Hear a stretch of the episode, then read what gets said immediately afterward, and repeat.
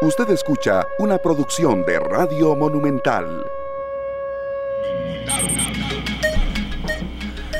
La radio de Costa Rica son las 3 de la tarde con 37 minutos. ¿Qué tal amigos y amigas oyentes? Muy buenas tardes. Bienvenidos a esta nueva edición de esta tarde correspondiente a hoy martes 2 de junio. Estrenábamos mes ayer y bueno, cuando nos damos cuenta ya prácticamente eh, se fue el primer día y vamos ya más de la mitad del segundo día de junio en un año 2020 que ha sido muy diferente para todos, muy convulso, lleno de retos, pero también de oportunidades y de también motivos para mm, estar contentos de que estamos con vida, de que los que tenemos el privilegio de tener trabajo hay que cuidarlo, hay que redoblar esfuerzos y también, bueno, dar una mano a los que lo necesitan y sobre todo Em, ser partícipes de tener una sociedad mejor y aquí desde Monumental, desde este programa esta tarde, también contribuir para que ustedes comprendan más la realidad eh, que nos está rodeando y también tengamos todos elementos de juicio para ser personas mejor informadas. Una persona mejor informada es eh, eh, una persona que puede tomar mejores decisiones. Entonces,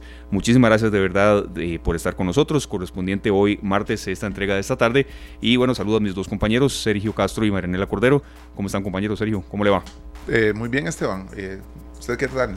Bien. Muy bien, sí. Buenísimo. mucha ilusión de tener un programa tan bueno como el de ayer, porque sí, nos, Nos, dieron mucha retroalimentación de que fue un tema humano el que tocamos y que dejó mella, dejó huella y que bueno, hoy tenemos ese compromiso también. Claro que sí, yo también feliz de estar con ustedes, con Esteban Arone, Marianela Cordero. Eh, sabemos que los programas nos traen siempre invitados que nos dan muchas ideas y nos ayudan a tomar mejores decisiones. Eh, Marianela, ¿todo bien? Todo muy bien. Más bien, ya te iba a preguntar qué tal el puente. Súper, súper. Llovió temprano por el lado donde vivimos, ¿verdad? Claro que sí. Me gustaría que la gente que apenas está ingresando al Facebook Live de Canal 2 de Costa Rica, porque nosotros le podemos decir que llovió temprano aquí en el Valle Central, pero me gustaría, quiero saber cómo qué estará pasando por el, la, por no sé, por el lado de Quepos, no sé, Liberia, sí, Pacífico Norte, más hacia... Ciudad Quesada, para que, para nosotros tener un poquito Ustedes van a ser nuestros corresponsales, nuestros ojos y oídos y, y sí, yo sé que a veces los medios de comunicación grandes nos concentramos con lo que pasa en el Valle Central, pero mejor cuéntenos usted y además así comenzamos este programa. Eh, sí, el de ayer fue muy intenso y si usted dice, ¿cómo me lo perdí? Hay un podcast, usted ingresa a monumental.co.cr, ahí están los podcasts, busca esta tarde, que además está en Spotify, y se va a dar cuenta por qué el de ayer gustó, pero ojalá que no se pierda el de hoy, porque también lo planeamos muy con mucho cariño para usted. Sí, y bueno, mm, sí, la verdad es que lo describe muy bien usted, el Ayer fue un programa muy intenso. Tocamos temas mm, de em, discriminación racial, de minorías, también de emprendimientos que nunca los dejamos de lado, pero también eh, de una realidad que se da en Estados Unidos y que de una u otra manera a todos nos afecta, a todos no solamente nos genera tensión, sino también tensión en el sentido de, bueno, lo que está sucediendo en Estados Unidos, qué relación puede tener con Costa Rica, qué implicaciones también eh, en mayor o menor medida. Y bueno, es por eso que queremos hacer este enlace, Sergio, que, bueno, usted lo, va a coordinar en este momento.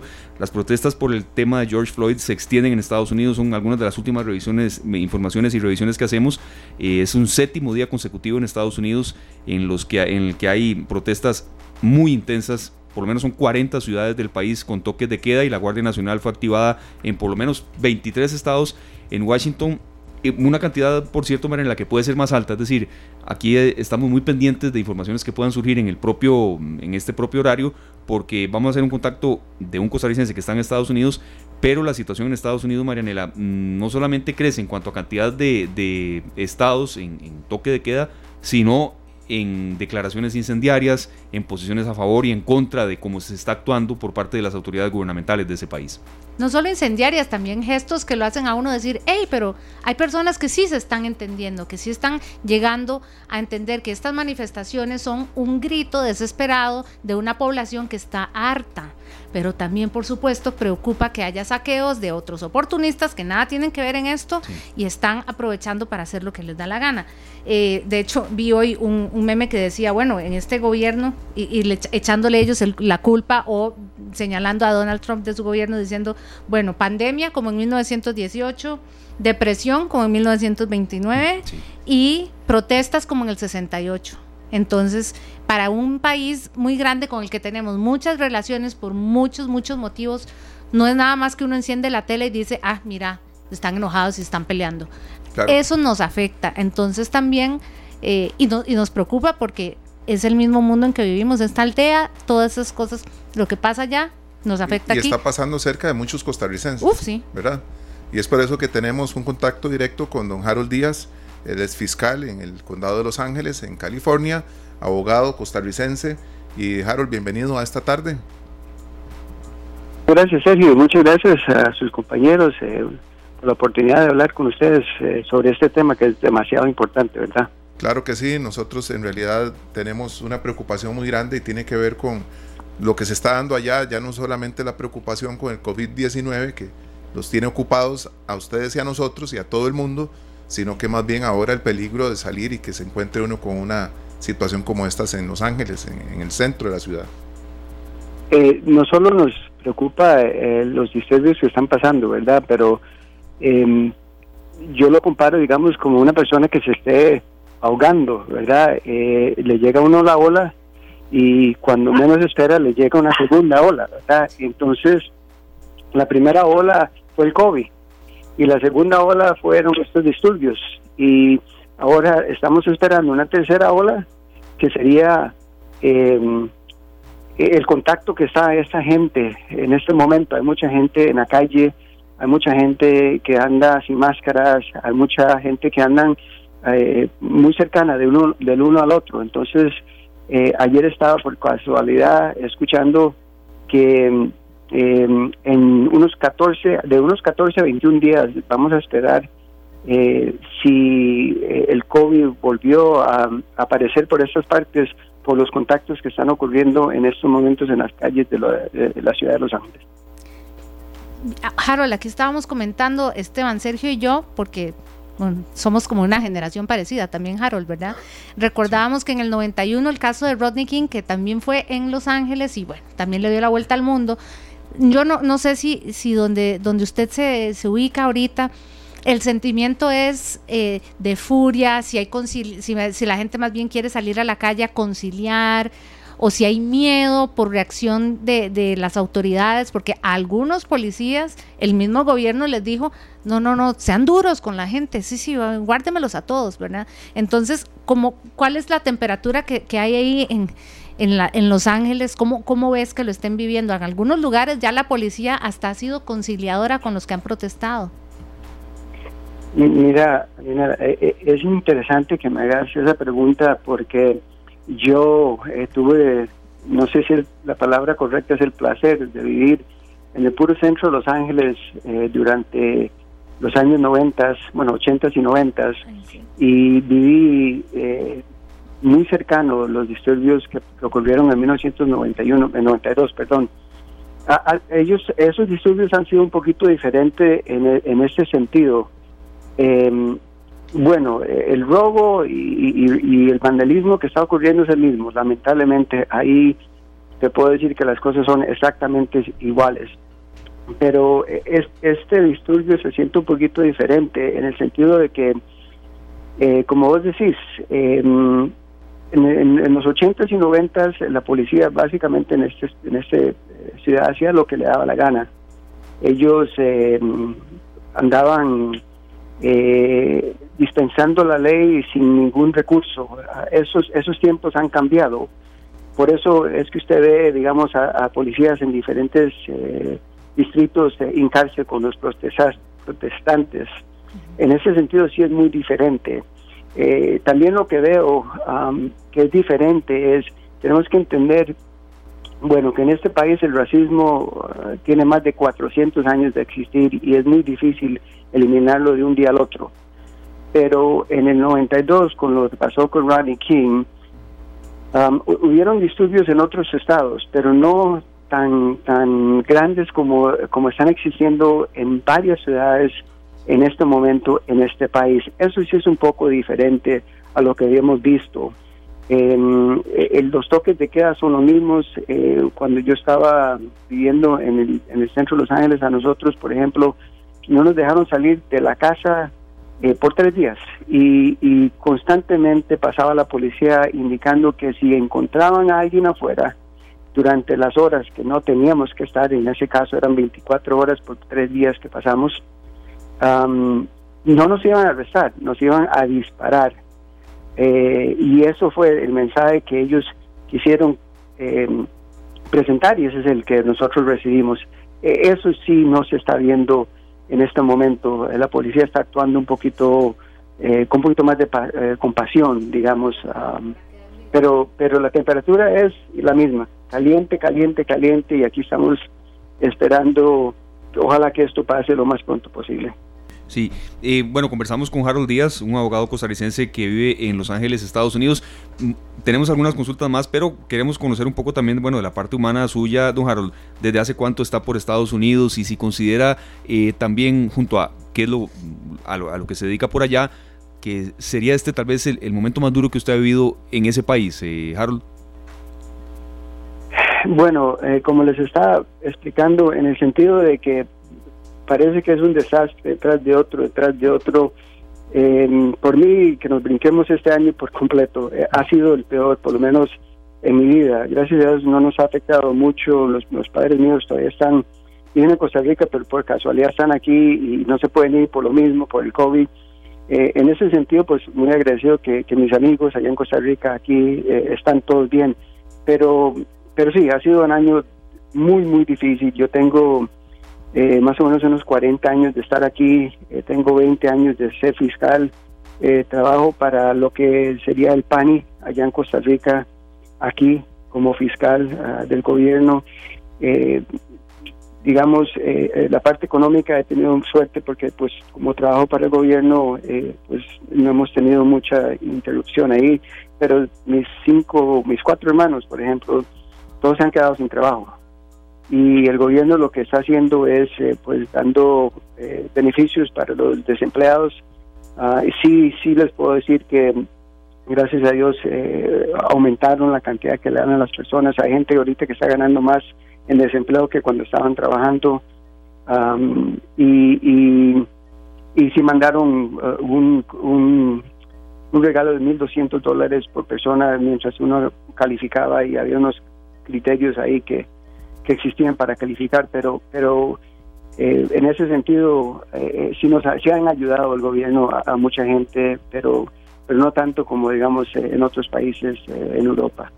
Claro, y ahora con esta situación, pues yo me imagino que el temor se multiplica muchísimo, Harold, de saber que hay mucha gente que tal vez ni siquiera cerca estaba de contagiarse del COVID-19 y al salir a estas manifestaciones hay que esperarse los resultados en una semana, dos semanas y ojalá que no sea así, pero el riesgo es mucho mayor del que había hace dos meses. Por supuesto, Sergio. Imagínese, si hablamos de distanciamiento, en, eso, en esas imágenes que vemos a, cada minuto, claro. Y todos ahí gritando y aquella situación, ¿verdad? En la que este, debe ser muy, muy complicado, Harold. Y esperamos que allá en California, igual que en todos los Estados Unidos, la afectación a, a las viviendas, porque todas estas situaciones se dan en los, en los, en el downtown, ¿verdad? En el centro de las ciudades Esperamos que no se extienda a barrios y demás porque qué complicado. Y, y sí, no, eh, exactamente, correcto. Y, ojalá que esa tercera ola que venga pues no sea tan grande, ¿verdad? Pero eh, algo interesante rapidito, eh, em, yo he venido viendo los números, ¿verdad? De las personas que han muerto en este país y los últimos tres o cuatro días han bajado de 1.500 a 1.200 diarios, que es lo que está muriendo la gente en, en este país todos los días. Pues los últimos dos o tres días no han llegado a 1.000. Eh, ayer estuvieron como en 925, el día anterior estuvieron como 970 por ahí. Yo ya estaba viendo que, que, la curva empezaba a bajar. A mí me da miedo que lamentablemente esa curva eh, no se no se elimine por completo y más bien vuelva a subir. Sí, hay que estar muy a la expectativa y esa posibilidad que usted plantea, don Harold, es, a ver, es, totalmente mm, consecuente con lo que se está viviendo en las calles y, entendemos muy bien. Mm, una de las últimas consultas que queremos formularle es, en estos momentos, a esta hora mm, de la tarde en Costa Rica, 13.50, y allá en Estados Unidos, si usted puede ser nuestros ojos por allá, eh, ¿qué se está viviendo? Perfectamente, evidentemente uno ahora en, materia digital puede saberlo, pero estando usted allá, eh, ¿cómo está esa noche de hoy martes allá en, Los Ángeles, Estados Unidos, donde usted nos está hablando, eh, don Harold? Bueno, em, eh, es, interesante esa pregunta porque pues eh, todos estamos como, súper preocupados, ¿verdad? Claro, ayer fui por casualidad a la, a la ferretería y estaban eh, una línea de, de carros eh, comprando láminas para, para tapar sus negocios y por cierto una de las personas que estaba trabajando en esa ferretería me preguntó que si yo venía como un, comerciante para ir a proteger mi, mi, negocio. Esas son las cosas que estamos viendo. Yo, yo vivo por casualidad detrás de, el, patio mío da, a una de las autopistas de aquí y, Esteban, te, puedo contar que eh, no falta por lo menos cada dos o tres horas, eh, no uno o dos policías con las sirenas bajando o subiendo esta autopista. Estamos hablando de cinco, seis, siete, ocho, quince eh, patrullas bajando hacia el centro de Los Ángeles. Entonces uno dice, pues ahí hay un estudio porque van para allá o para Hollywood. Ah, ayer nos mandaron a la casa, no nos permitieron que entráramos al edificio porque eh, Van Nuys, donde está la oficina mía, que queda más o menos unos 30 kilómetros del centro de Los Ángeles, eh, cerraron por completo el edificio porque nos daban, les daban miedo que el edificio eh, no solo eh, causaran vandalismo, pero hasta en, llamas pudieron haber llegado. Gracias a Dios no ocurrió eso porque llegaron los guastiles ahí para proteger el edificio, pero eso es lo que estamos viviendo todos los días y por casualidad ahorita que te hablo, estoy escuchando que ahí van unas patrullas bajando por esta autopista de nosotros. Cuídese mucho, por favor, Harold.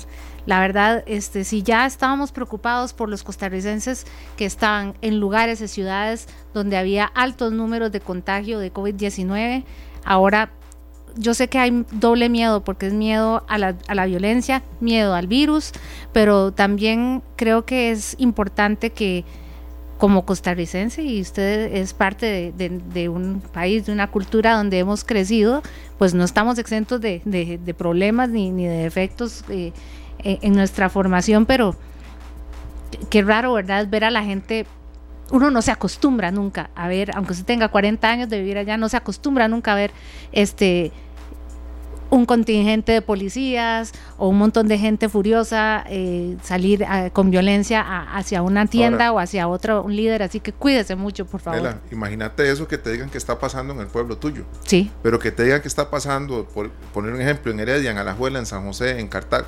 Todos al mismo tiempo. Sí. Eso te dice que está cambiando algo. Yo nada más, este, Harold, yo sé que usted no, no tiene una bola de cristal, pero de aquí a noviembre no sé si eh, el país donde usted vive irá a tomar una decisión radical cuando vayan a votar. Mira, yo, yo tengo una, una maestría en ciencias políticas, entonces la política de este país la, sigo. Eh, ahorita las encuestas tienen a Joe Biden eh, ganando, porque los estados que determinan el, colegio electoral, en este momento todos están indicando que votarían por, por un cambio del presidente mucho puede ocurrir de aquí a noviembre, claro, pero esa es la esperanza de mucha gente que, el gobierno cambie, eh, porque lo que estaba, lo que está faltando ahorita en este país más que cualquier otra cosa es un liderazgo eh, federal. No existe. Los gobernadores han hecho muy buen trabajo en muchos estados, pero al nivel federal, olvídese, no existe. Perfecto. Don Harold, yo quería cerrar con una. En, en, Costa Rica sí, eh, es consecuente lo que usted está diciendo también. Hay gente que dice que quiere que este año se acabe ya pero a, ver, a veces somos privilegiados en el sentido de que no, no estamos viviendo situaciones tan duras como en otros países. Yo sé que mal de muchos consuelo de tontos, pero tal vez un mensaje desde un costarricense que está ya viviendo algo tan complicado, tan duro todos los días, a los costarricenses que lo estamos escuchando, que sí, hemos vivido meses bien duros, son confinamientos en los que uno a veces de verdad son eternas las tardes, todos los, todos los em, días son iguales y eh, básicamente sí, en materia económica ha sido un año muy duro, mucho despido, negocios cerrados, uno no puede maquillar lo que estamos viviendo en Costa Rica, pero también, a ver, mm, de qué manera, mm, con lo que usted está viviendo allá, tan complicado también, puede dar algún mensaje esperanzador para los que lo estamos escuchando desde, desde Costa Rica, eh, Harold. Bueno, yo te puedo, es fácil, ahorita estaba hablando con una amiga de Costa Rica por, casualidad, y yo le dije lo siguiente a ella, yo ahorita en este momento prefiero que mis padres estén en Costa Rica y no aquí, porque yo considero que Costa Rica en este momento es un lugar mucho más sano y mucho menos peligroso para ambos de mis padres que, están en sus 70 años de edad. Em, eso es, eso no se puede decir de todos los países y eso yo em, primero bendecido porque soy tico y segundo porque yo creo que el país de nosotros ha hecho todo lo posible para poder tener un país sano, un país eh, con menos peligro, por lo menos cuando estamos hablando sobre este tema. Y cuando, Esteban, vas a oír a una persona decir que prefieren estar en Costa Rica que en los Estados Unidos, ese es el sueño de mucha gente. Claro, yo estoy deseando más bien mandar a mis padres para allá. Bueno, ojalá que, que ellos estén muy bien, Harold, que toda la familia esté muy bien. Nosotros desde acá les enviamos un enorme abrazo fraterno. Sabemos que no es eh, jugando la situación que se está viviendo ah, para vos y para todos los costarricenses, porque aquí tenemos una situación, por ejemplo en Nueva York, New Jersey, cuánta gente, cuántos ticos en Los Ángeles, en Texas, cuántos ticos están por allá, cuántos ya regresaron cuántos estaban pensando en irse a trabajar buscando algo mejor, financieramente hablando. Pues ahora lo que prevalece es cuidar la vida y realmente pues para nosotros de acá esta tarde, Marianela, Esteban y de este amigo y servidor tuyo, Sergio, eh, muchas gracias Harold por acompañarnos y éxitos. A ustedes se lo agradezco muchísimo, gracias por la oportunidad, se me cuidan.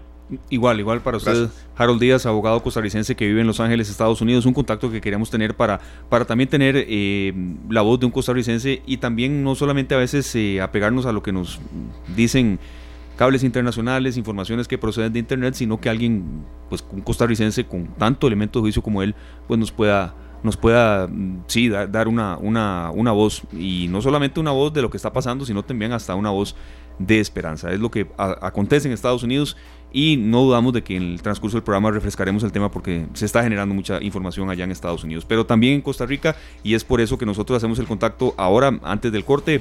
Cualquier guion es totalmente propenso a un cambio porque hay informaciones que se están generando en la Asamblea Legislativa, hay noticias en relación con el préstamo del tren eléctrico eh, ustedes escucharon en Matices hace no mucho tiempo a la eh, primera dama de la República, doña Claudia Dobles, mencionando este tema una y otra vez. Y bueno, es parte del menú informativo que nos ofrece nuestro compañero Fernando Muñoz, a quien le damos eh, la bienvenida. Fernando, muy buenas tardes. ¿Qué tal? Buenas tardes. Hoy un poco más buenas temprano. Tardes. Esteban, Sergio, María. La radio es eso, Fernando. Así es. ¿Qué tal? ¿Cómo los trata esta tarde? Bien. Bien. Sí. Yo creo que a veces sí, como una mezcla de sensaciones, Mariana, la verdad, positivo, pero cuando uno ve lo que, lo que está aconteciendo en otras latitudes y hay costarricenses allá no deja de ser como momentos convulsos. A veces envidio a los del SpaceX. Sí. Esos se despegaron, están viendo desde afuera, pero igual en algún momento uno quisiera volver. Cuéntenos las noticias, las últimas, el primero con las últimas. Bueno, primero que todo, eh, saludarlos, ¿verdad? Como ya lo hacíamos, y sí, recapitular como siempre lo hacemos, eh, cuál es la situación del COVID-19 en el país hasta este 2 de junio. Hay 1.105 casos positivos, son 21 casos nuevos con respecto al día de ayer. Además se mantienen 10 la lamentable cifra de fallecidos, 413 los casos activos. Se mantiene una investigación para conocer cómo se contagió este niño de apenas 5 días de nacido de COVID-19, aunque todo indica que habría sido en el hospital de Liberia, que es a donde eh, pues, nació, ¿verdad? Y ya él fue trasladado el día de hoy al Hospital eh, Nacional de Niños. Entonces, bueno, por ahí estamos esperando los resultados de esa investigación. Lo que decía hoy el ministro de Salud es que sí está en una condición muy delicada este menor de apenas cinco días de nacido. Como ya usted lo decía, Esteban, eh, información que se genera en la Asamblea Legislativa relacionada con la primera dama de la República, la señora Claudia Dobles, que precisamente se presentó el día de hoy ante los diputados para conversar sobre este proyecto, ¿verdad?, de tren eléctrico y brindar pues eh, alguna información importante. Por supuesto que los diputados quieren tener todos los detalles, eh, tomando en cuenta que esto va a requerir de un préstamo de muchísimos millones. Eh, básicamente entonces lo que ella pues informaba es que se conectarán 15 cantones del gran área metropolitana, más de 200 mil personas a diario podrán trasladarse en este tren eléctrico, un servicio que se brindará de lunes a domingo, al menos 18 horas del día, y además en horas pico laborales la frecuencia sería de 5 minutos, con una capacidad de 600 personas por tren, parte de los datos que brindaba eh, doña Claudia Dobles a los diputados de la República. Comentarles también que en Consejo de Gobierno el ministro de Ambiente, don Carlos Manuel Rodríguez, se refería a, su designación, ¿verdad? Que ahora sí ya la, ha hecho oficial el gobierno.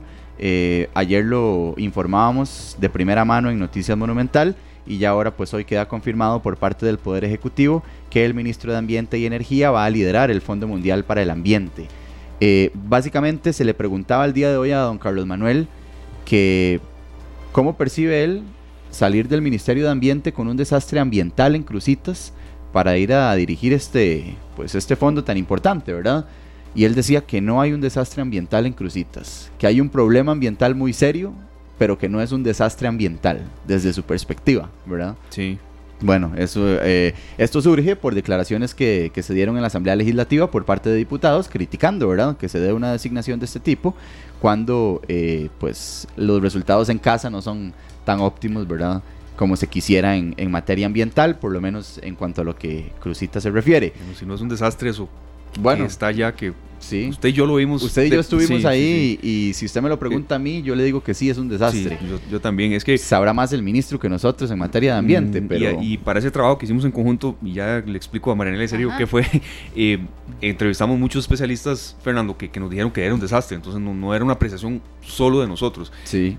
En Noticia Monumental eh, hay mm, reportajes semanales y Fernando y yo fuimos a Crucitas, un viaje inolvidable, larguísimo, pero pudimos, de, a ver, con nuestros propios ojos ver, palpar, hablar con gente de lo que se estaba viviendo en Crucitas, del de desastre ambiental que se vive, de la zozobra que hay, del, riesgo también de delincuencia, de la pobreza. Entonces vimos de verdad situaciones muy complicadas en Crucitas y sí fueron, eh, nadie nos las contó, sino que las vimos ahí y después las documentamos. Entonces sí, fue una experiencia periodística muy fuerte, pero que también eh, no se puede calificar con palabras eh, que no son eh, duras, porque es, lo que estamos viviendo allá, ¿verdad?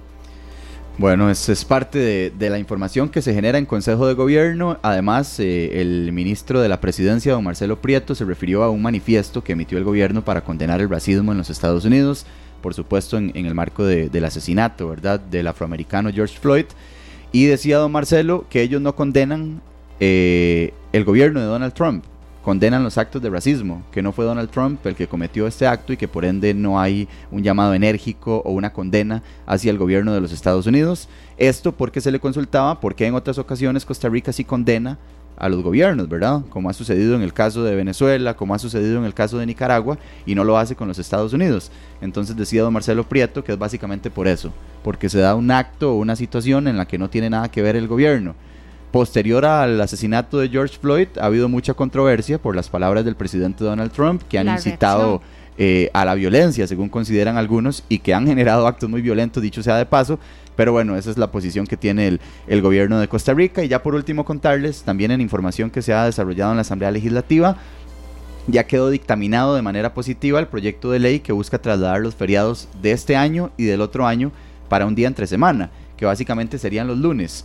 Eh, en primera instancia, lo que se estaba buscando es que se trasladaran los feriados para los viernes. Sin embargo, los diputados eh, lo que decidieron es que más bien se trasladen para los días lunes. Entonces, este proyecto ya está dictaminado, eso significa que ya está listo para comenzar a discutirse en primero y segundo debate en el plenario. De ser aprobado, el 25 de julio, el 2 de agosto y el 15 de agosto se pasarían para el lunes siguiente, esos feriados mientras que el 15 de septiembre y el 1 de diciembre pasarían al lunes anterior. Eso en el caso del 2020. Y para el 2021, el 11 de abril, el 1 de mayo y el 25 de julio se pasarían al lunes posterior. Entonces por ahí anda más o menos el, asunto, esperando que tenga primero y segundo debate este proyecto en la Asamblea Legislativa, que lo que busca es eh, fomentar o incentivar el turismo nacional. Sí, recalcar una y otra vez, Fernando, que no está aprobado. Es decir, ya entra uh -huh. en esa fase de, de, dictaminar, pero se llevará su tiempo. Sí, esto genera confusiones, sí, ¿verdad? Habitualmente bastante, sí. la gente eh, pues podría pensar que ya, que ya esto es un hecho y que entonces sí, el próximo feriado se pasaría para el lunes, pero no. Uh -huh. Esto apenas tiene el aval de la Comisión Legislativa que lo estructuró y que lo discutió en primera instancia y ya está listo para que comiencen a discutirlo los 57 diputados que lo voten en primero, en segundo debate, para uh -huh. que después eh, lo firme el presidente, se publique en la Gaceta y se convierta en ley de la vamos, República. Vamos a ver si llegamos al 25 de julio y, y, y se, se claro. celebra de esa manera. Por, bueno. por, eso mismo es importante esa acotación es, que hace Marianela, porque no, ya viene esa parte del año en la que están todos esos feriados, ¿verdad? Julio, agosto, septiembre, entonces ya la gente es, ya cree que son que se trasladaron, ¿no? Todavía no. Entonces, sí. Ahí estaremos informando oportunamente. Estos y otros temas los repasamos a las 7 de la noche. Hablamos también de la restricción vehicular sí. diferenciada en los cantones y en los distritos cercanos a la frontera norte, también en algunos ríos y vertientes y muchas otras informaciones que tenemos para compartir. Perfecto, muchas gracias. Gracias a ustedes. Fernando Muñoz del equipo de Noticias Monumental. Y bueno, cuando son las 4 de la tarde con 7 minutos nos vamos a nuestra primera pausa comercial.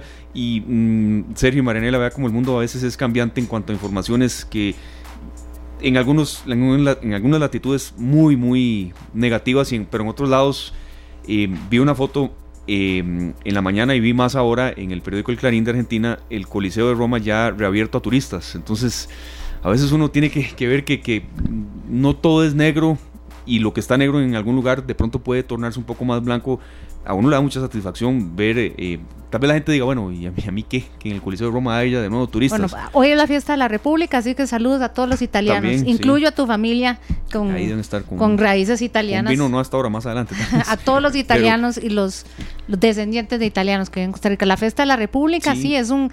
Ahí han ido y bueno, sigue, y, no es que ya el foco, o sea, el foco de, de, COVID-19 ahora evidentemente está de este lado del mundo. Eh, América, pues por eso estamos pasándola como la estamos pasando, estamos preocupados por este nuevo ascenso en la curva para algunos países como Costa Rica y lo que pueda pasar en Estados Unidos.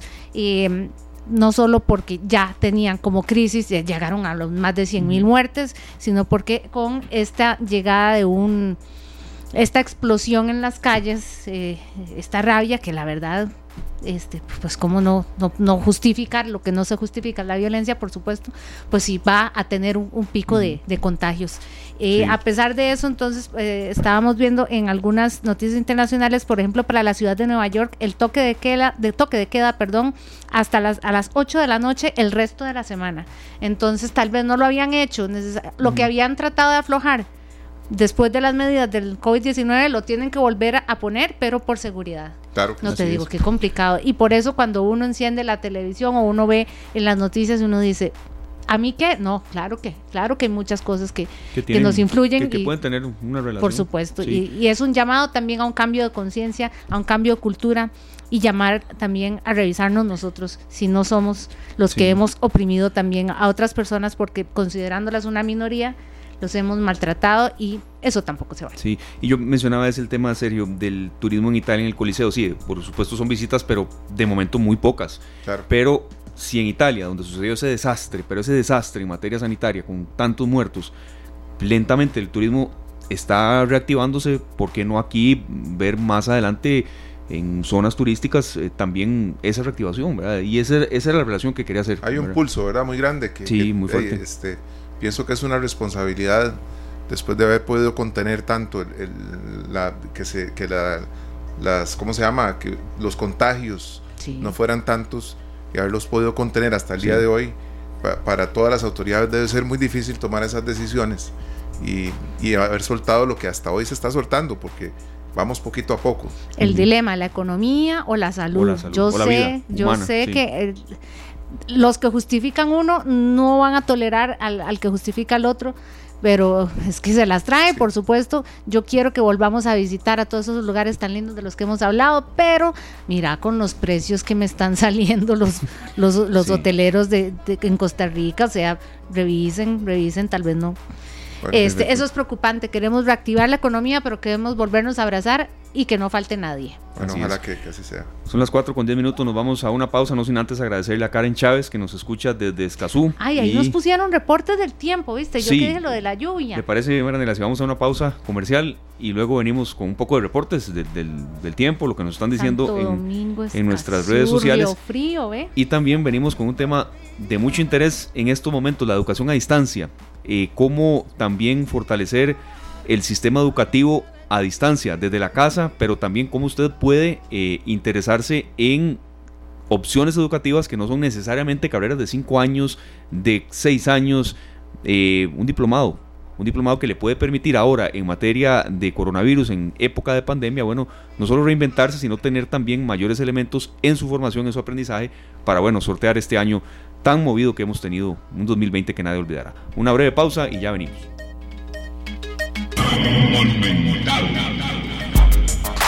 Son las 4 de la tarde con 16 minutos y bueno, a esta hora, eh, Maranela, repasamos un poco de los eh, mensajes que nos han llegado en nuestra transmisión de Facebook Live a través de Canal 2 Costa Rica, repetimos, es Canal 2 Costa Rica, el perfil en Facebook y también a las 11 de la noche con 30 minutos en Canal 2 usted puede, eh, bueno, terminar su día viendo un poco esta tarde y los contenidos que les hemos ofrecido en las últimas horas. Maranela, ¿qué nos han escrito por ahí? No, ahí se dan cuenta, ahí se dan cuenta que somos tres muchachos jóvenes. No, sí, sí, somos una generación. Tres chiquillos. Tres chiquillos. No, es que al inicio yo les, les estábamos diciendo que, bueno, pues cuatro con Glenn. Cuatro con Glenn, por supuesto. Eh, le estábamos contando cómo estaba más o menos el clima aquí alrededores eh, de la Uruca, bueno, de donde viene Esteban, donde venimos Sergio y yo, pero también queríamos que nos contaran, y nunca nos falla la gente aquí en el Facebook Live. Así que bueno, a Megan Sofía, a, James Chavarría, Luis García, que está en Nueva York, pero bueno, Fabi Campos, Tilarán, llovió poco. Megan, que en Azcazú no llueve. Bueno, eso nos dijo hace un rato. En Santo Domingo de Heredia, que tampoco ha llovido, dice Walter Barrantes. Alfredo Quiroz nos saluda de Zarapiquí. Ve qué dicha, sí, para, para imaginar verdaderamente Costa Rica, no hablar solo de Valle Central, porque somos mucho más que eso.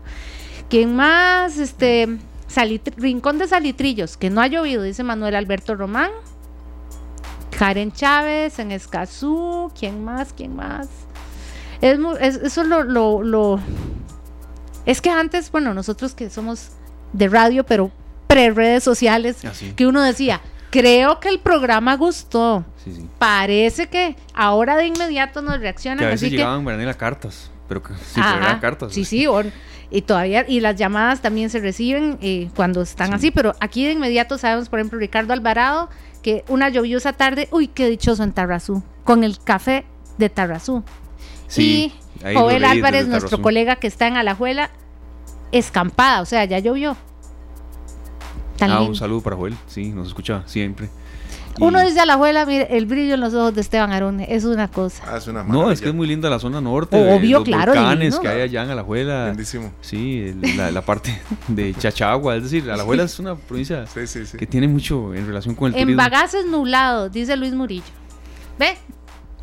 Son el mejor satélite. En Alajuela nos dan mucha agua cuando llueve.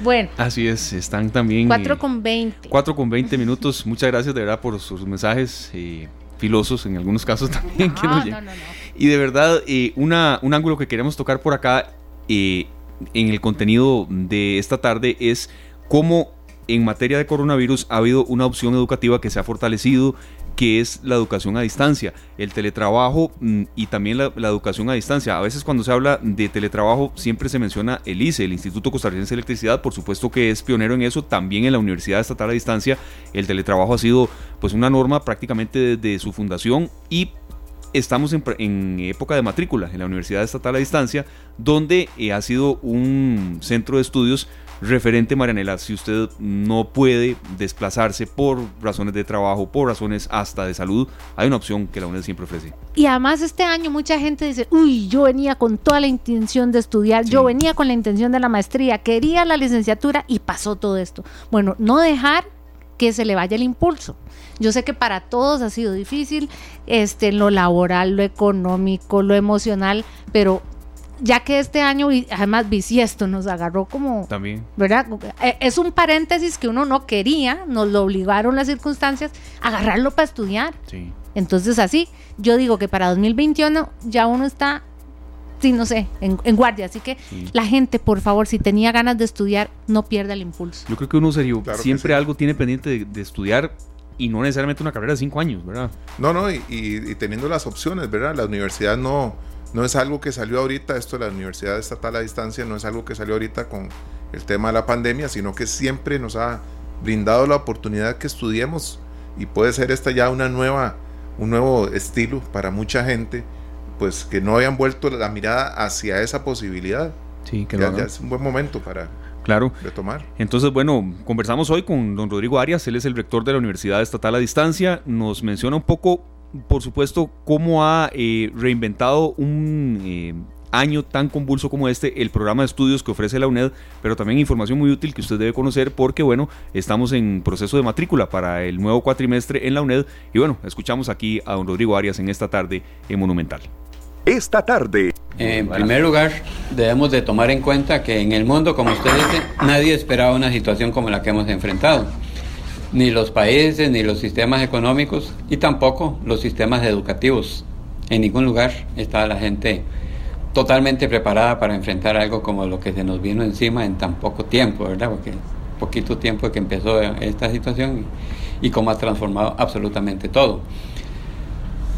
Dentro de esta situación de que los países y los sistemas educativos no estaban preparados, sin embargo, tenemos que tomar en cuenta que en el caso de la UNED estábamos mejor preparados, no esperando una pandemia ni esperando esto, pero sí preparados para hacer una transformación completa de nuestra modalidad educativa, por ser educación a distancia.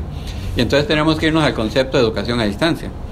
Educación a distancia tiene tres componentes fundamentales, digamos, para hacerlo muy, muy resumido. Hay un diálogo didáctico, hay una interacción docente-estudiante con un propósito de aprendizaje, que es mediado no es cara a cara profesor-alumno, sino que hay una mediación. Y la mediación es usando diferentes medios tecnológicos. Viera que nomás cuando se crea la UNED en el año 77, don Fernando Bolio, que era el ministro de Educación y que nosotros consideramos el fundador de la UNED, porque es el que impulsa el proyecto de ley, él participa en la Junta Universitaria, apenas se crea la UNED. Luego la Junta se convierte en Consejo Universitario, pero en principio es Junta Universitaria. Y en la primera sesión él dice que esta nueva universidad tiene que ser para todas las personas que lo requieran. Y hay un carácter inclusivo que marca la existencia de la UNED para darle oportunidades a todas las personas. De inmediato dice, usando tecnología educativa.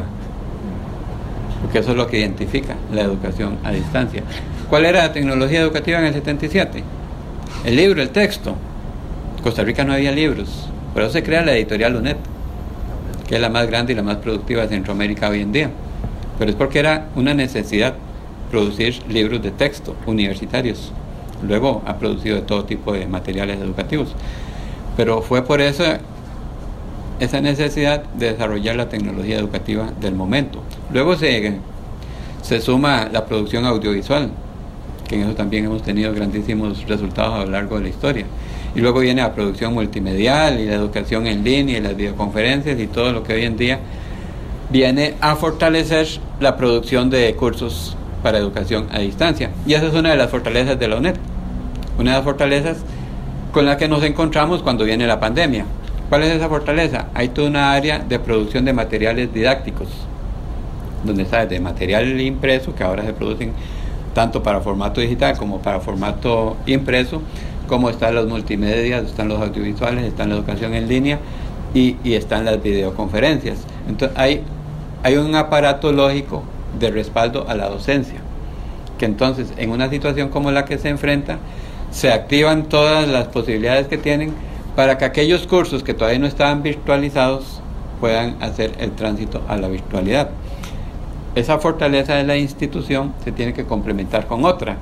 ¿Cuál es la otra? La capacitación la capacitación del personal docente.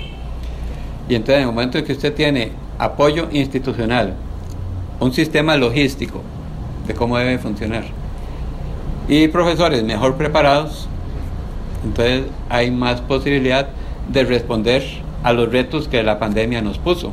Nosotros cuando se presenta la situación del COVID-19, el 8 de marzo es cuando se decreta la alerta el 9 de marzo suspendemos actos de graduación que, venían a la semana siguiente y que son masivos.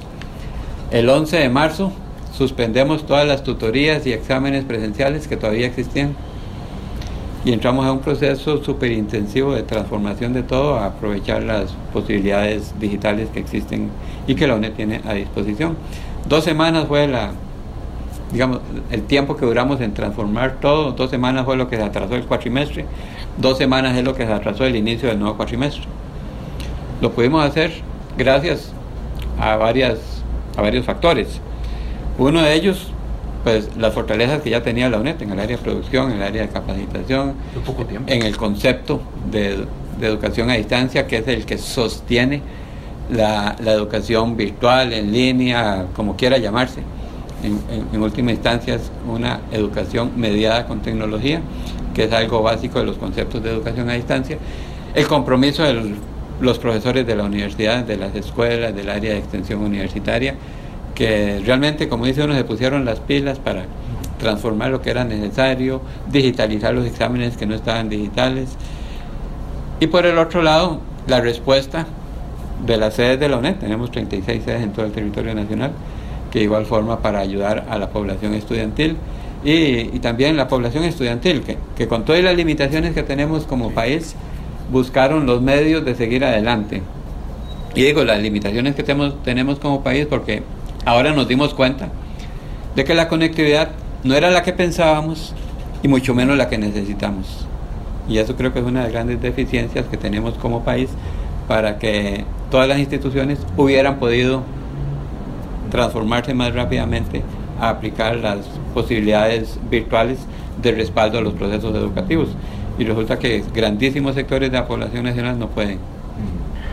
Don Rodrigo, una consulta que también queremos formular es la cantidad actual, un poco incluyendo cifras, de estudiantes en la UNED. Vamos ya prácticamente superando los 35 mil y esta cantidad mm, no es uno lo que busca hacer comparaciones con otras universidades, pero también es una cifra que va creciendo sostenidamente. Mm, no ha sido eh, el coronavirus pues un obstáculo para que una, cifra así siga eh, creciendo y también mencionar un poco cuáles son esas carreras o opciones educativas distintas que ahora también, a ver, también tienen que eh, ampliarse, diversificarse en materia de, de nuevas opciones eh, que la gente está buscando para trabajar, ¿verdad? Teniendo en cuenta pues un año muy difícil para todos. bueno, realmente es un tiempo difícil para todos y por eso ahora que estamos en matrícula del segundo cuatrimestre, se han tomado una serie de medidas para que todas las personas estudiantes de diferentes poblaciones estudiantiles que vienen a la UNED puedan seguir adelante a pesar de la crisis económica. Por eso tomamos una serie de acuerdos de reforzar programas de becas, por ejemplo, de darle un subsidio especial a las personas que no tienen conectividad para que paguen la conectividad durante el segundo cuatrimestre, de exonerar al 100% a todas las personas estudiantes de la UNED que están adscritas al, plan del, bono proteger porque ahí se está entonces identificando que tuvieron una afectación económica producto de la pandemia y no queremos que dejen de ser, que dejen de ser estudiantes por esa razón. Entonces están exonerados al 100% para que sigan estudiando en este segundo cuatrimestre. En fin, una serie de acciones para mantener esa población estudiantil que ha venido creciendo a lo largo de los años. Efectivamente, en el año pasado tuvimos alrededor de 35 mil alumnos matriculados en los diferentes programas de diplomado, bachillerato y licenciatura de la UNED. Este año no sabremos cuántos tendremos al final, esperamos que más bien se supere esa cantidad, porque la UNED admite estudiantes en todos los cuatrimestres. Entonces, al final del año no sabemos cuánto será la cantidad final que en 2020 habrán pasado por nuestras aulas o por nuestros cursos. Pero ese número ha venido creciendo. Eh, esperamos que con las ayudas que se están dando ahora la población más bien se incremente. Y, y este número que le digo de los 35 mil es sin tomar en cuenta los programas y los cursos del área de extensión. Ahí tenemos centro de idiomas, tenemos gestión local, tenemos área gerencial, área educativa, área de tecnologías y, en este cúmulo de cursos variados son alrededor de 5.000 personas adicionales. Y además tenemos un colegio, el Colegio Nacional de Educación a Distancia, en el cual tenemos 4.000 alumnos que estudian bajo la misma modalidad de la universidad que creemos que ahora más bien se debe fortalecer para responder a todo lo que esta situación ha traído a, un país y a los países en general, y donde, sin ninguna duda, la posibilidad de estudiar a distancia, con las diferentes formas que existen, creo que se convierte en la modalidad por excelencia para responder a las exigencias del tiempo en el que vivimos actualmente. Don Rodrigo, eh, en ocasiones ahora se está mencionando que la gente que está apostando por estudiar, bueno, tiene que eh, dedicarse a, alguna carrera, opción también laboral, curso que vaya a eh, ofrecer alguna institución educativa, bueno, que sea, tal vez la palabra es muy drástica, rentable, pero también que se adapte a, necesidades diferentes en un mercado laboral en materia de, de, un año tan duro como ha sido el 2020, ¿verdad? El inglés tiene que ser, a ver, ya prácticamente mm, de dominio absoluto.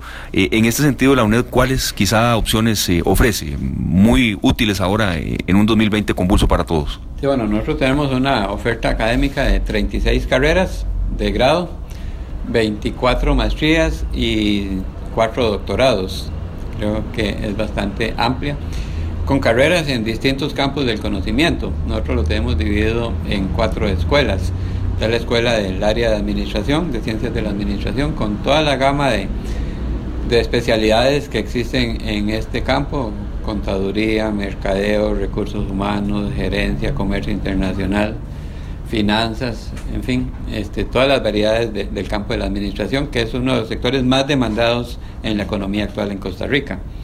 Tenemos de igual forma la Escuela de Educación con, carreras variadas y verá que muy actualizadas, muy modernizadas las, carreras en el campo de la educación para responder a las necesidades de, de nuestro sistema educativo nacional. De igual forma, tenemos eh, el campo de, ciencias exactas y de ciencias naturales.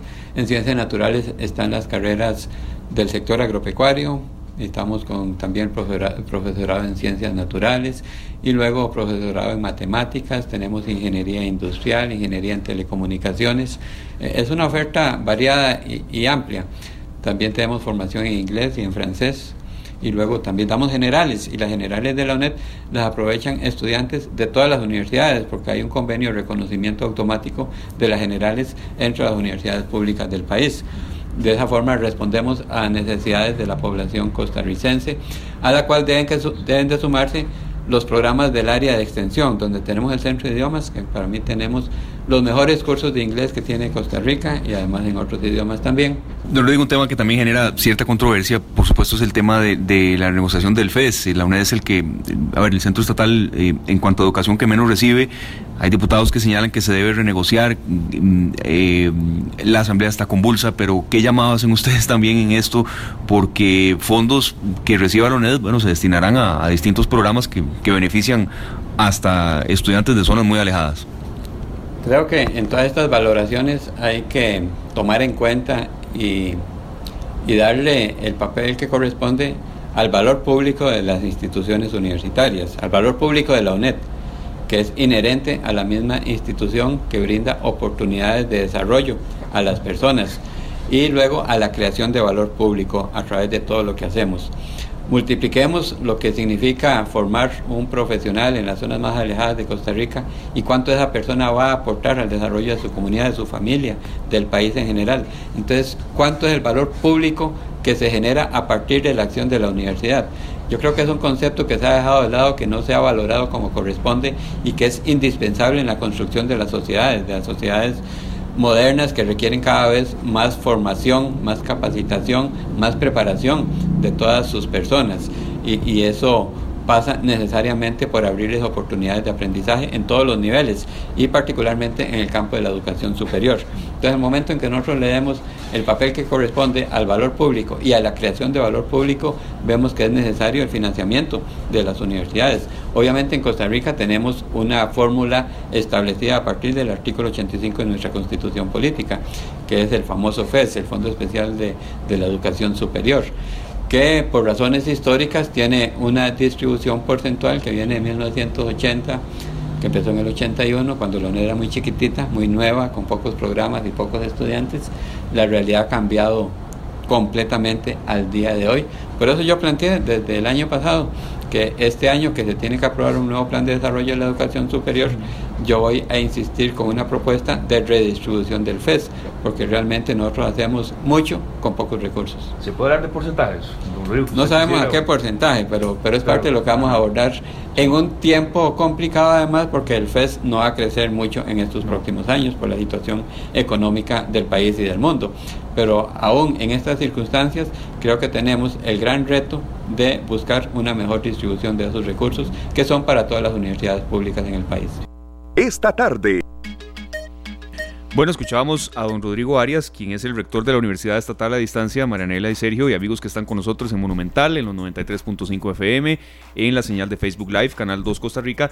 Estamos en proceso de matrícula, del 1 al 7 de junio es la matrícula web, y usted solamente con ingresar en uned.ac.cr tiene esa gama de opciones eh, que van desde diplomados hasta doctorados hasta carreras. Entonces creo que es nada más intentarlo.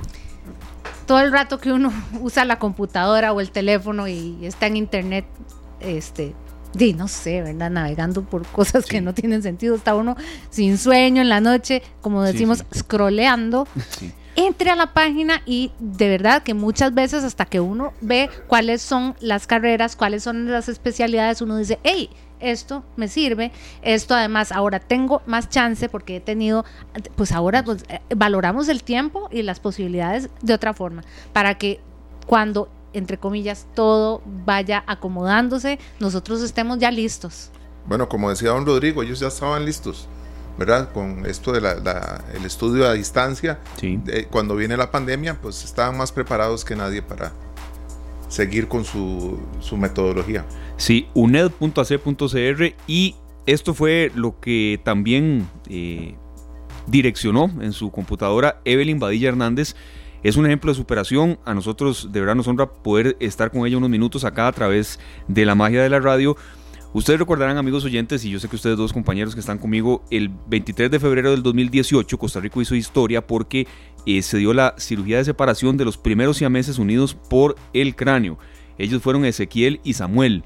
Eh, y Evelyn Badilla es la mamá de ellos.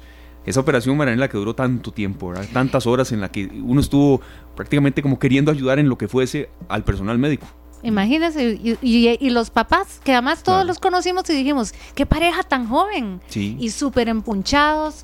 Eh, yo recuerdo que cuando uno los veía en entrevistas, uno decía además, este, con una actitud súper positiva, pero creo que Evelyn ahora, aparte de que la hemos conocido como la mamá de los siameses, así es. Ahora Evelyn, vamos a conocerla como una profesional en, porque cuéntenos qué, es, qué se puso a estudiar y en qué se matriculó en la UNED, porque cuando nos, nos pasaron el cuento, ay no, llamémosla. Y, después también nos cuenta cómo están los chiquititos. Hola, ¿cómo Bienvenida, Muy bien, ¿y usted? Bienvenida. Bien, gracias. Este, es un gusto para mí estar aquí compartiendo, aunque sea vía telefónica con ustedes. Igualmente, muchas gracias. Este, y bueno, yo soy muy bendecida de pertenecer a la UNED, este, el lugar donde he estudiado durante todo este tiempo y bueno, es lo que se adapta a mi vida, ah, porque es la mayoría es virtual y para mí lo virtual es, es lo mío.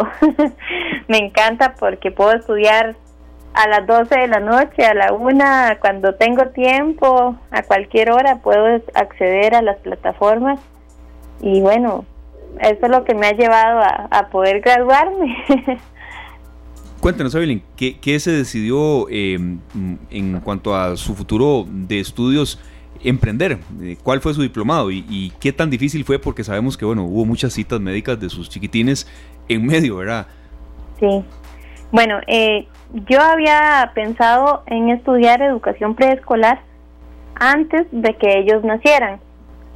Sin embargo, empecé la carrera y ahí quedé embarazada y bueno, se vinieron ellos con tremenda sorpresa y tuve que suspender todo eh, ya por nacer y como adaptarnos a esa nueva vida, este, dije, bueno, aquí me queda un campito, voy a estudiar a la hora que ellos duermen y empecé a estudiar y no ha sido fácil porque he tenido que suspender, digo yo, suspender, no abandonar, porque a veces están hospitalizados mucho tiempo, entonces se me hace imposible este, cumplir con los trabajos y exámenes y todo, ¿verdad?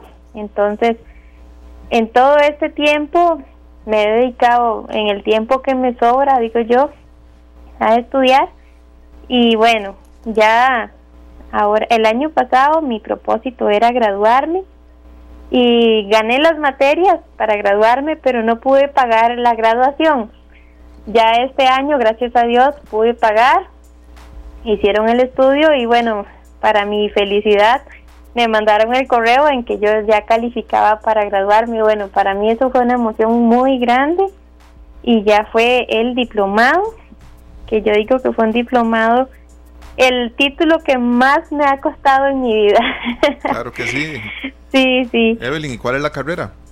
Es educación eh, preescolar. Preescolar siempre. Sí, sí, ah. educación preescolar y yo me imagino que ahí más adelante haré algún énfasis en educación especial o algo así. ¿Y cuándo es la graduación o cómo va a ser la graduación? Porque también muchas personas que ahora era su temporada, temporada de graduación, les ha llegado el título por correo, pero ya le han dicho como para cuándo es la fecha, cómo sería. Bueno, de hecho, ya la graduación ya pasó.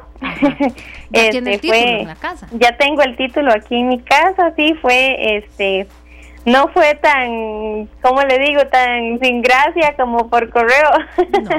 Porque pude asistir al, a la universidad, se hizo por medio de cita. este, Solo dos personas por, por, por hora. Y este, la señora administradora del centro universitario nos hizo la juramentación, guardando todas las medidas, por supuesto, y nos entregó el título a una muchacha que bueno nunca había visto y, yo este y ya tengo el título fue el sábado anterior. Ay ah, no pero felicidades y le voy a decir una cosa Evelyn. Primero este es cierto como dice usted qué bueno que la UNED tiene estas opciones y estas em, tiene estas condiciones para que la gente no solo por, cuestiones de distancia por cuestiones de tiempo uno no puede decir siempre tengo un horario fijo. Pero bueno, o sea, genial por la UNED, pero no sé, triple, cuádruple, quíntuple, genial por usted, porque todos los que veíamos eh, el esfuerzo de su familia, uno decía, este papá, esta mamá, eh, la angustia, luego la alegría ya de tenerlos a, los dos ahí. Y niños son niños, ¿verdad? Y ahí se oyen unas risillas, yo me imagino que... ahí anda, bueno, ahí anda el mayor, José Francisco, jugando con, con una prima y ahí están Samuel y Ezequiel venían despertándose en ahorita estaba este dándoles de comer y bueno aquí el trabajo nunca se acaba y este bueno he puesto todo de mi parte para poder no olvidarme de mí verdad a mí algo que me gusta mucho es estudiar me entretiene me saca de la rutina no sé. entonces he aprovechado este tiempo y he estudiado y ahorita llevo ya medio bachiller ganado. Buenísimo. Entonces, ya no sé si tendré que cancelar un año, no sé si me iré a graduar el otro año, bueno, será cuando Dios quiera, pero ah, voy a estar muy feliz también. claro, Evelyn, yo, yo le preguntaba ahora lo de, la, lo de la carrera porque en un principio dijo que antes de que nacieran ellos quería estudiar preescolar. Sí, lo que quería más bien era resaltar eso porque eh, usted es un ejemplo para todos nosotros. Ay, un muchas ejemplo, gracias. Eh, lindísimo.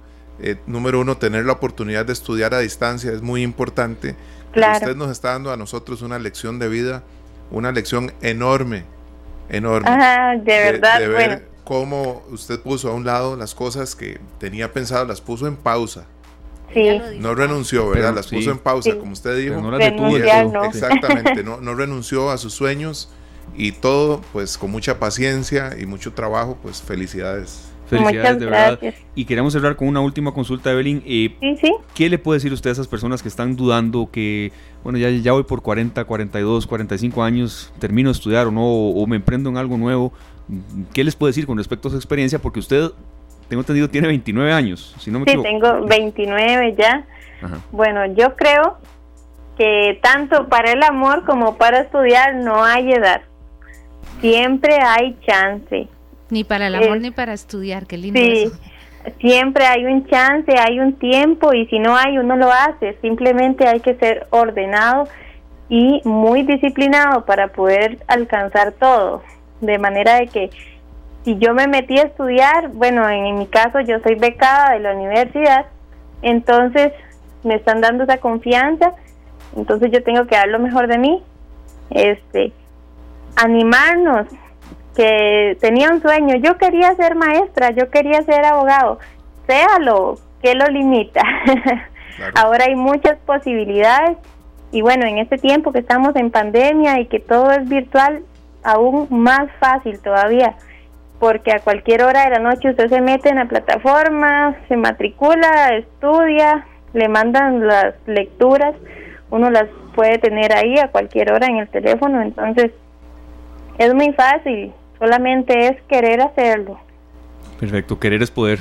Sí, así es. Muchas gracias, Evelyn. Y, bueno, el saludo a su esposo también y, eh, bueno, a su otro hijo, pero eh, Ezequiel y Samuel fueron como, no quisiera decir yo como, a ver, una especie de tendencia, pero de verdad Costa Rica quería que, que, esa operación tan larga, Mariela, Los más famosos en Usted la tenía muy, muy clara, esas horas fueron muy, muchas, de que todo saliera bien como, como así fue. Sí, gracias a Dios que bueno que todo salió bien y que aquí están ellos para dar el, el ejemplo de que sí se puede y que no hay que perder la fe nunca. Claro que sí. Así es. Mm. Muchas gracias. Evelyn Con mucho Badilla, gusto, gracias entonces, a ustedes. Saludos. mm, Gracias. una em- emprendedora de la vida, ¿verdad? Que logró sacar adelante a su familia y también ahora, bueno, obtiene este diplomado en educación preescolar. Por si Nunca- alguien tenía una excusa bajo la manga para Sí, no estudiar, sí. viera que este a la par de Evelyn nos vamos a quedar cortos. Me acabo de sentir ¿verdad? regañado. Sí, No, yo hombre, no, Yo eh, sí, también. es que- No, no, no, de Cualquier- verdad con el ejemplo, ¿verdad? Sí, Porque ella es un, un amor de persona, de verdad que... Imagínate. eh, pero el ejemplo de ella es, es realmente aleccionador. Sí, bueno, una, eh, de verdad una píldora, un antídoto para impulsarse aún más en un año que ha sido convulso para todos, pero que tiene oportunidades también de mejora para cada uno. Son las 4.47 minutos, nos vamos a nuestra última pausa comercial y volvemos ya con el bloque final de esta tarde acá en Monumental, la radio de Costa Rica. Ya venimos. Bueno, y cuando son las 4 con 52 minutos, vamos con este bloque de reinvenciones, de emprendimientos y de qué manera la gente puede eh, ayudar y ayudarse. Y es por eso que hoy queremos dar a conocer eh, el número telefónico, pero también un emprendimiento que es muy útil en estos días, con semejantes aguaceros que nos han estado afectando, con semejantes lluvias. En Escazú hay un señor que se llama Santos Mora Marín que realiza cualquier tipo de reparaciones en paraguas, sombrillas en mal estado, si están prácticamente eh, no en un buen funcionamiento, usted ahí puede ir.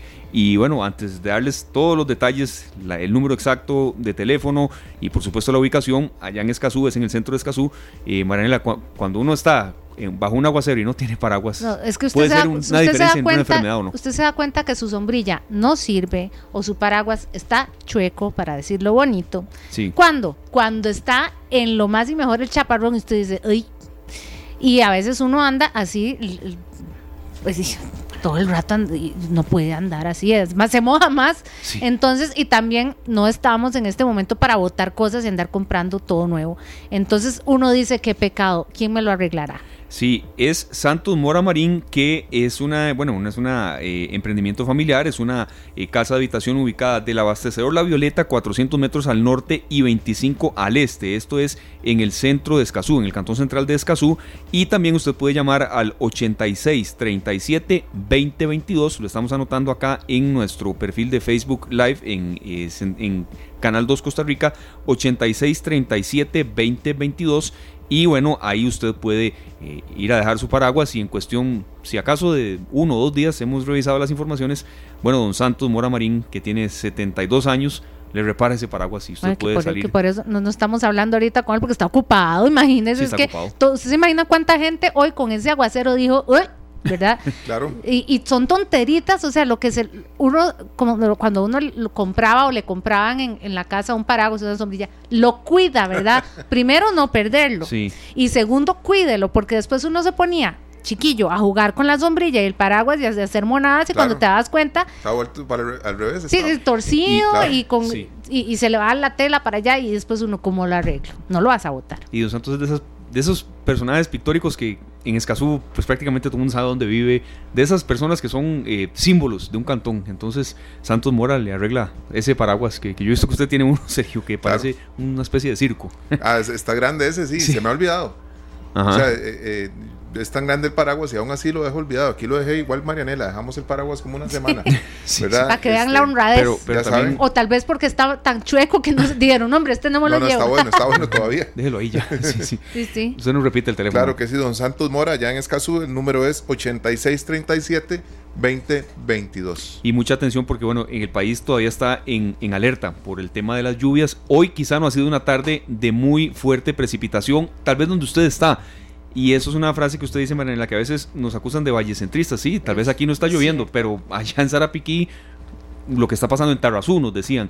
Mucha atención porque ha habido también eh, problemas en San Ramón, más de 300 casas se vieron afectadas, más de 20 comercios inundados, pero ya hay recorridos por parte del alcalde local, de ingenieros. Nos llega el reporte de que en el Poró, barrio Belén, en el centro de San Ramón, en el barrio Licima, Cochavarría, hay afectación. Entonces, bueno, si no está lloviendo en su lugar, no quiere decir que no en otras zonas donde usted vaya. Entonces, tenga siempre, bueno, un Con los buen microclimas de. Costa Rica, yo salgo de Heredia, llego Los a la Uruca y está el diluvio A mí me universal. ha pasado que voy por la Uruca sí. y está de verdad un señor aguacero y llego a Tibás y ya no. Entonces, Así es, Vean, a la abuela sí llueve mucho, Sergio, también. muchísimo, Eh, muchísimo, hay mucha agua.